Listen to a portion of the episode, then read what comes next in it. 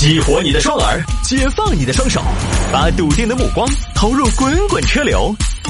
给我一个槽点，我可以吐槽整个地球仪。微言大义，换种方式纵横网络江湖。来了，欢迎各位继续回到今天的微言大义啊！有听众朋友说摆一下这个九五后月入三十万，靠的竟是监督别人考研健身，就是监督师这么一个职业。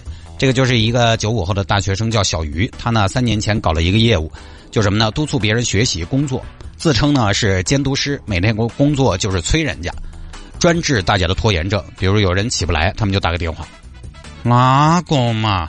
起床了，起床了，起床了！一年之计在于春，一日之计在于晨。早起的鸟儿有虫吃，起来暗了只有喝少水啊！哎呀，再睡一会儿嘛，不能再睡了。睡是青春的墓碑，睡是奋斗的敌敌畏，睡是毁灭未来的氢弹，睡是埋葬梦想的土堆。哎呀，起来了，起来了，行了吧？开始工作了吗？才起来的嘛，歇一下嘛，歇啥子歇？你本来就才歇了起来，因为歇了太久，所以现在需要歇一歇吗？你自己觉得这个逻辑说不说得通？等于你睡个觉还睡累了，需要休息一下才能缓解睡到自然醒的这种疲惫。你的逻辑根本就说不通，你就找理由，你就是怕面对，你就是怕压力，你就是怕今天的工作一个都不会。我跟你说，逃避是不行的，没得用，走不动，说不通。不管你愿不愿意，困难就在那里，它不会凭空消失。不管你愿不愿意，压力就在那里，只有解决了才能休息。没法，晓魔法，生而为人，莫法偷懒。生而为人，不用抱歉，必须要撸起袖子加油干。起来，起来了。嗯，起来了。那我刷个牙再干活吧。用不着刷牙。你今天不应酬，不喝酒。你又不约会不走秀，赶紧去工作，牙好胃口就好。但是工作好了才用得上牙，不然你到时候饭都吃不起噻。你咬口牙齿有啥子用哦？那不刷牙那个口臭啊，臭就臭。专注的人根本注意不到香和臭，专注的人根本发现不了美与丑。居里夫人不怕辐射，牛顿爵士不怕高空抛物，都是因为他们无人能敌的专注，才有了今天人类享受科技带来的幸福。啊，好吧，那我开电脑了，快开！哦，开电脑了。哎，电脑提示更新了，那我更新一个吧。不要更新。更新很有可能更出更多的毛病。电脑是你使用的工具，稳定才是一个工具的生命。使用好用就已经很行，用不着那些更新让你的工具无事又包金。那更新它修复 bug 呀，修复一个 bug 会有另一个 bug，bug 生 bug，把 bug 个无穷尽。啊，好吧，那我不更新了。啊，我开始工作了，很棒，加油，整个华阳，你最强。好不好？哎呀，那我开动了。啊，想想啊，今天这个主题，哎呀，这个标题怎么写呢？我想想标题。大哥，你都磨了半个小时阳工了，还没写出标题？拜托，先易后难，不会的放到后头来。想不出标题就先写正文。没读过书未必还没考过试吗？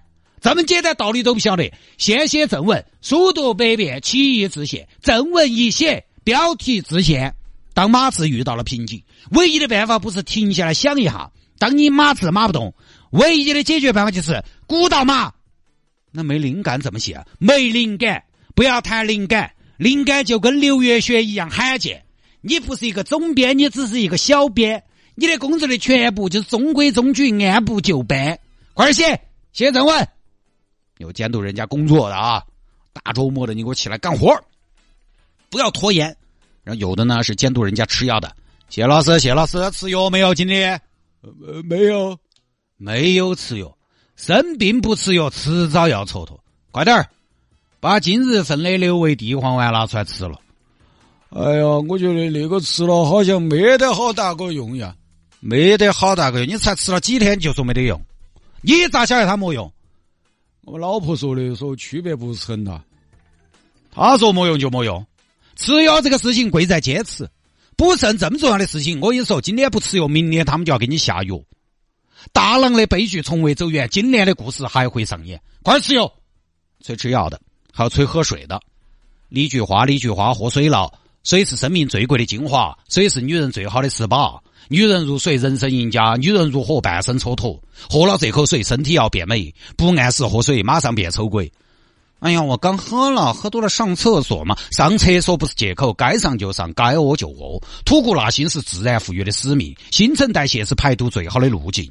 不要等到缺水了才补水，不要等到久旱才能逢甘霖，不要等到大便干燥才能吃菜，不要等到急火攻心让情绪存在。快喝水！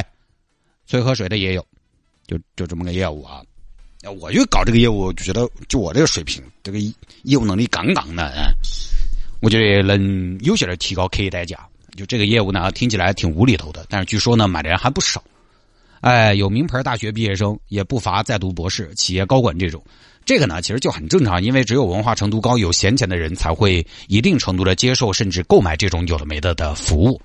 这个服务你跑去跟跟一个大爷说：“谢师说，买个监督服务嘛，监督您按时吃降压药。”我来监督，我吃没了，我有这个钱，我不晓得死之前多吃几条烟。就都是文化程度比较高的在消费，其中有姑娘是上海交大毕业的，现在打算考清华。但是呢，她自己说：“哎呀，我自制力不太好，所以当年只考了个上海交大，就买了这个服务。你看这凡尔赛，我上海交大毕业的啊，没发挥好。但我这个人吧，自制力不太好，那一定是天赋异禀喽。就小姑娘就购买了监督服，每天早上七点，监督师就打电话来了，菊花把你今天的学习计划发给我。”然后监督师呢，按照这个计划表，在每一项开始前提醒他开始执行。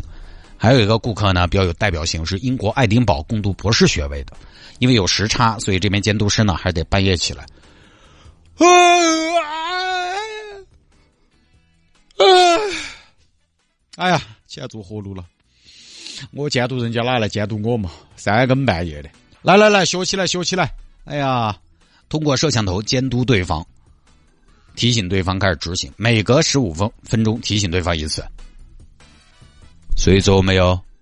不要穿瞌睡，认真点儿。我看你那个眼神定在一个地方很久了，这事情靠自觉嘛。啊，如果对方离开摄像头五分钟，叫催。李菊花在做啥子？上个厕所五分钟还没转来，碰到熟人了说。还要提醒顾客回来继续学习。然后还有一些家长是请监督师监督孩子。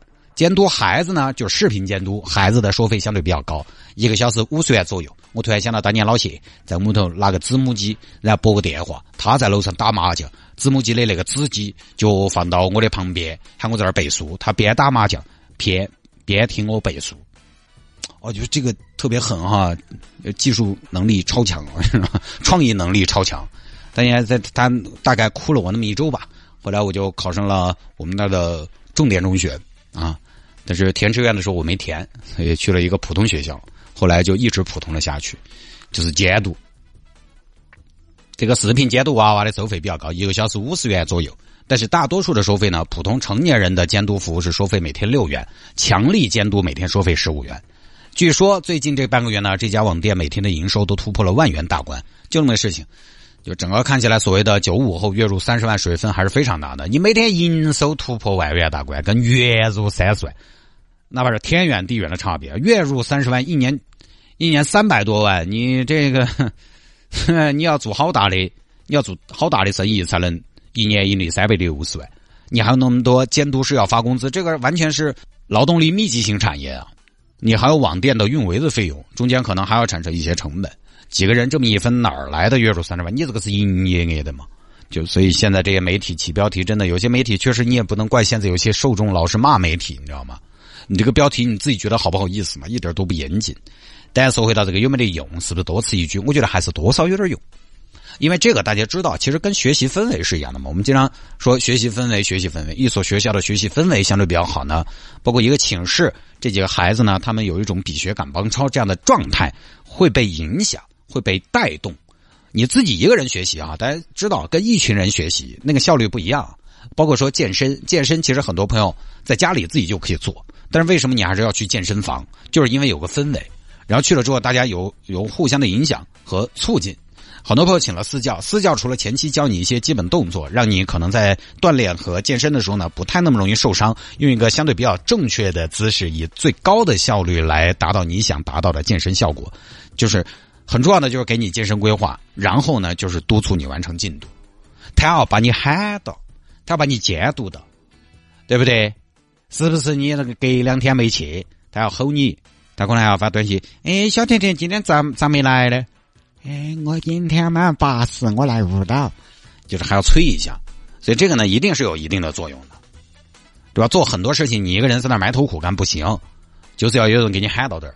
就比如说我个人来说，我刚刚上大学的时候，其实我特别迷茫，我有有那么几个月啊，刚上大学，我一直陷入一种情绪，糟了，没得人管我了，好迷茫哦。